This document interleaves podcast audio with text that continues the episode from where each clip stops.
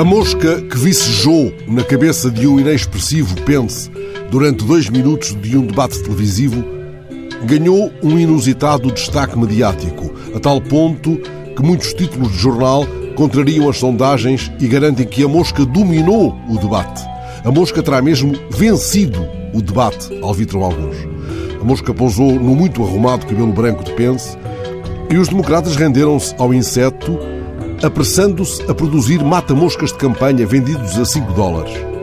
Mas na campanha de Biden poderiam ter tirado maior e melhor proveito da frase usada pela moderadora Susan Page para conter a verborreia, nem sequer eloquente, do republicano. Senhor Vice-Presidente, o seu tempo acabou.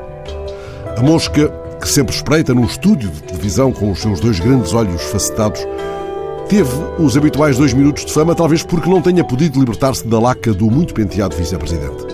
Já este, tão ocupado em encher de nada uma fala oca, ficou prisioneiro do seu próprio porte rígido, confirmando a tese de Milor Fernandes de que o pior não é morrer, é não poder espantar as moscas. A cena viral do debate transporta alguns ensinamentos para os políticos circunspectos, sempre tão severos e de movimentos tão presos.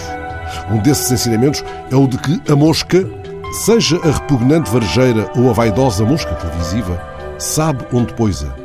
Esta não é a mosca albertina que o poeta Alexandre O'Neill domesticou.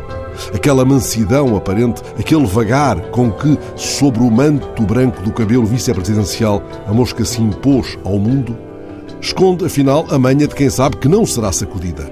Pudesse o candidato convocar uma voz poética, ensaiar um gesto imprevisto e imprevisível, o simples gesto de sacudir a mosca e talvez, mais do que vencer o debate, virasse o sentido da história. Pudesse o candidato, num grito de alma, repetir o desabafo do poeta Albertina, deixa-me em paz. Mas não pôde. Ao contrário do poeta, ele não poderia dizer Albertina, eu quero um verso que não há.